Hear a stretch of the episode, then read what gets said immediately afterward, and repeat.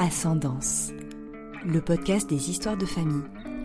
Bonjour et bienvenue sur ce nouvel épisode de Carnet de Reco, le format bonus qui sort chaque mois entre chaque épisode d'Ascendance où je vous parle d'une œuvre culturelle reprenant à différents degrés et points de vue les thèmes signatures du podcast. La transmission, les histoires familiales, la mémoire. Je vous souhaite une belle écoute.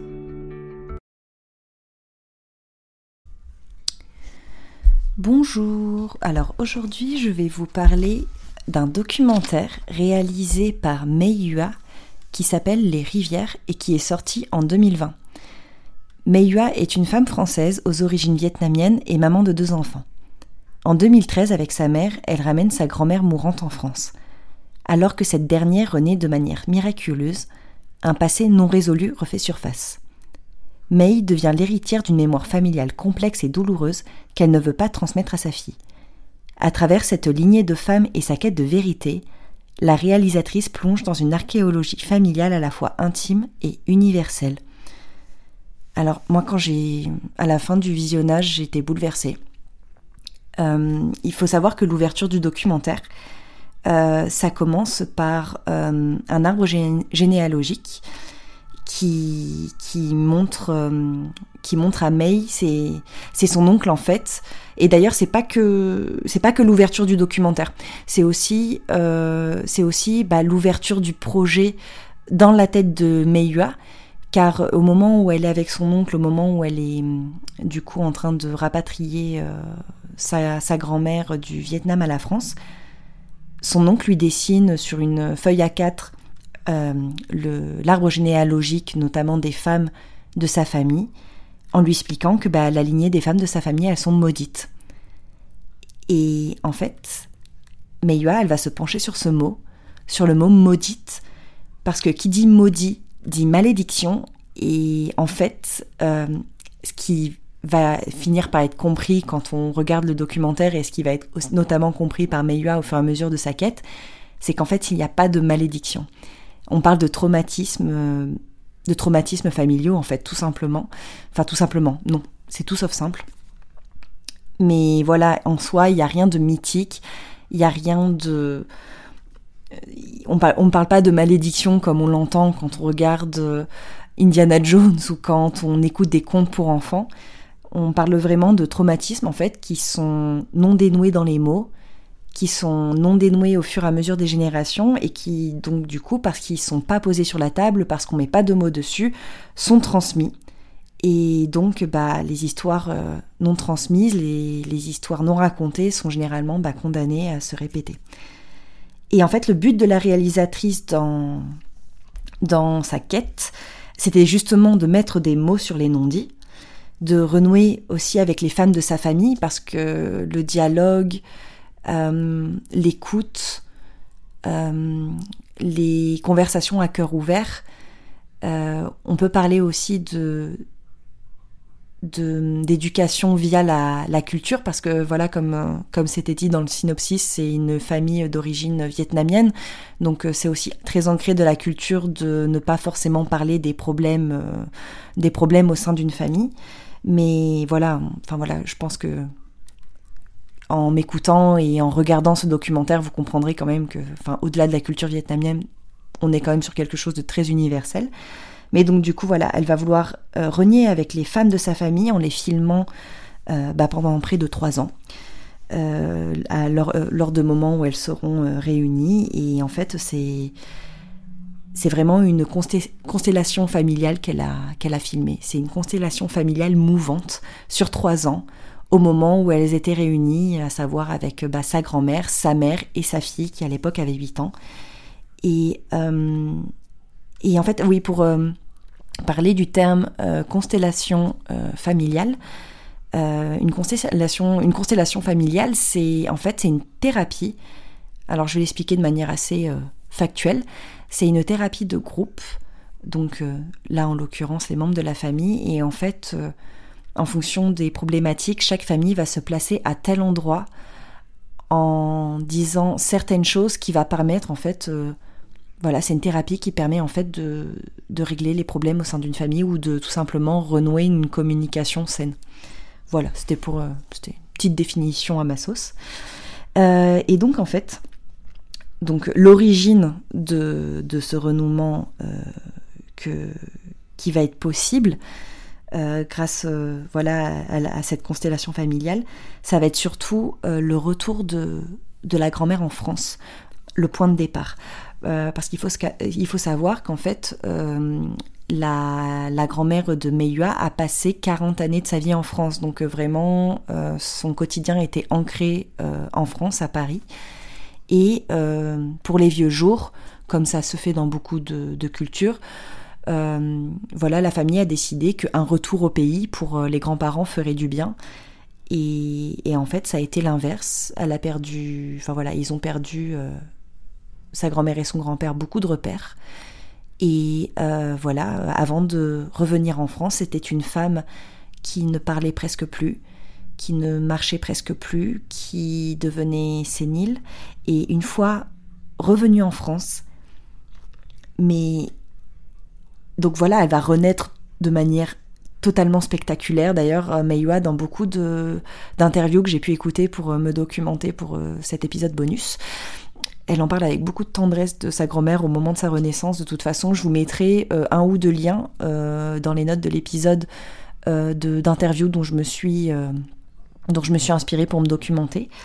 Et voilà, la, la renaissance de sa grand-mère va vraiment dégeler les relations, va vraiment dégeler euh, les émotions, les mots, et en fait ça va aider Meiyua à mieux comprendre. Euh, avec sa mère, elles vont apprendre de la part de sa grand-mère bah, des, des, événements euh, dans son passé, dans le passé des, des arrière-grands-parents, des choses capitales vis-à-vis -vis de l'histoire de la lignée de ces femmes. Et je tourne mes petites notes. Et en fait, pour, vous parler un petit peu, euh, pour venir à vous parler du ressenti que j'ai eu pendant tout le visionnage, déjà, c'est, rare que je me sente aussi vulnérable face à un film. Alors qu'il soit documentaire ou pas, je me suis jamais sentie aussi vulnérable que devant le documentaire de Meiyua, car euh, écoutez et voir des choses tellement intimes comme elle a pu le montrer, ça... Comment dire Ça transperce tellement l'écran que, que j'avais l'impression de voir des choses que, qui étaient trop intimes en fait, qui étaient trop privées. Et, et ça m'a rendu vulnérable, ça m'a renvoyé... Euh, à mes propres doutes, ça m'a renvoyé euh, euh, à mon rapport euh, bah, avec les femmes que je peux avoir au sein de ma famille peut-être. Et, vraiment, enfin, la vulnérabilité de ces femmes transperce, tellement l'écran que bah, ça m'a atteint. Et je voulais aussi parler de la pudeur parce que c'est vraiment aussi de ça que parle ce film. C'est la pudeur des mots, c'est la pudeur des émotions, c'est bonne ou mauvaise, la pudeur des, larmes.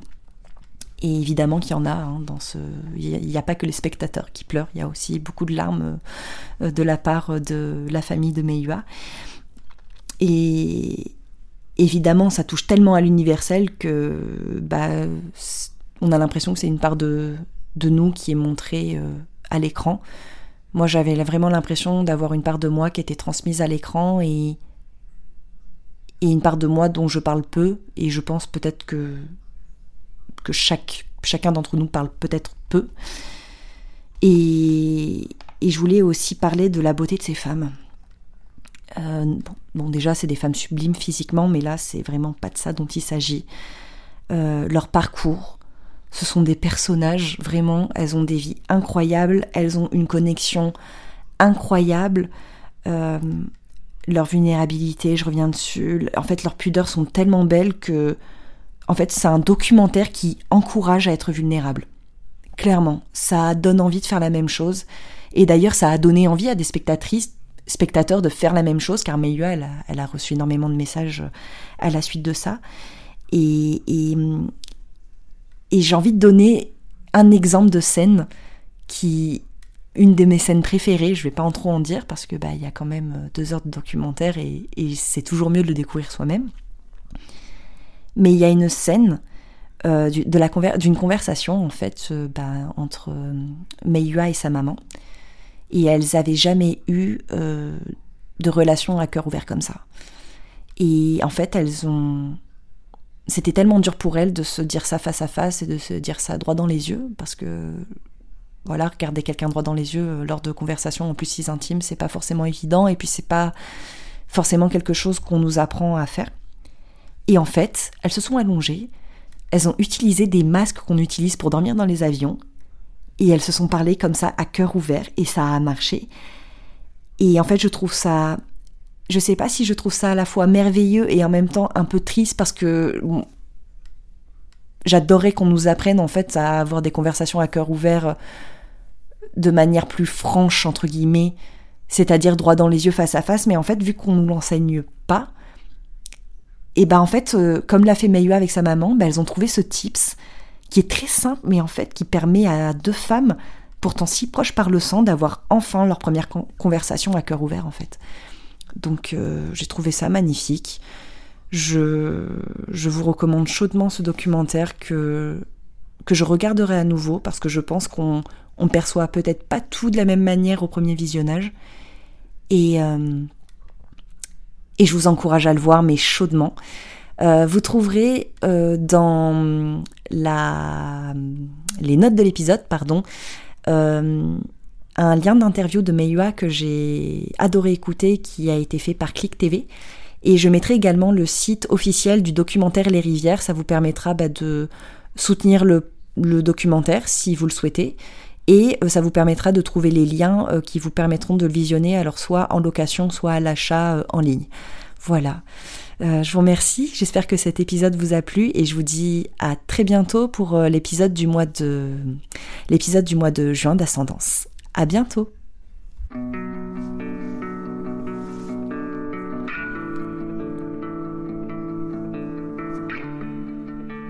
Merci beaucoup pour votre écoute sur ce nouvel épisode de Carnet de Reco. J'espère que ça vous a plu. Vous pourrez retrouver toutes les informations et références concernant le documentaire Les rivières de Meiyua dans les notes de l'épisode. Euh, n'hésitez pas à vous abonner au compte Instagram du podcast, euh, ça permet de donner beaucoup de soutien. Euh, voilà, le podcast est toujours disponible sur Spotify, Deezer, Apple Podcast, Google Podcast. N'hésitez pas à laisser un commentaire si l'épisode vous a plu. Et puis je vous donne rendez-vous le 9 juin prochain pour le nouvel épisode du mois avec un invité. Euh, j'espère qu'il vous plaira. Euh, c'était un super épisode enregistré. J'en dis pas plus. Et avant de vous quitter, je voulais juste faire un trigger warning concernant le documentaire des rivières. Euh, il évoque des sujets douloureux. Il évoque des sujets traumatisants, notamment des violences sexuelles. prenez soin de vous, regardez les choses qui vous font du bien et je vous dis à très bientôt au 9 juin. Bonne soirée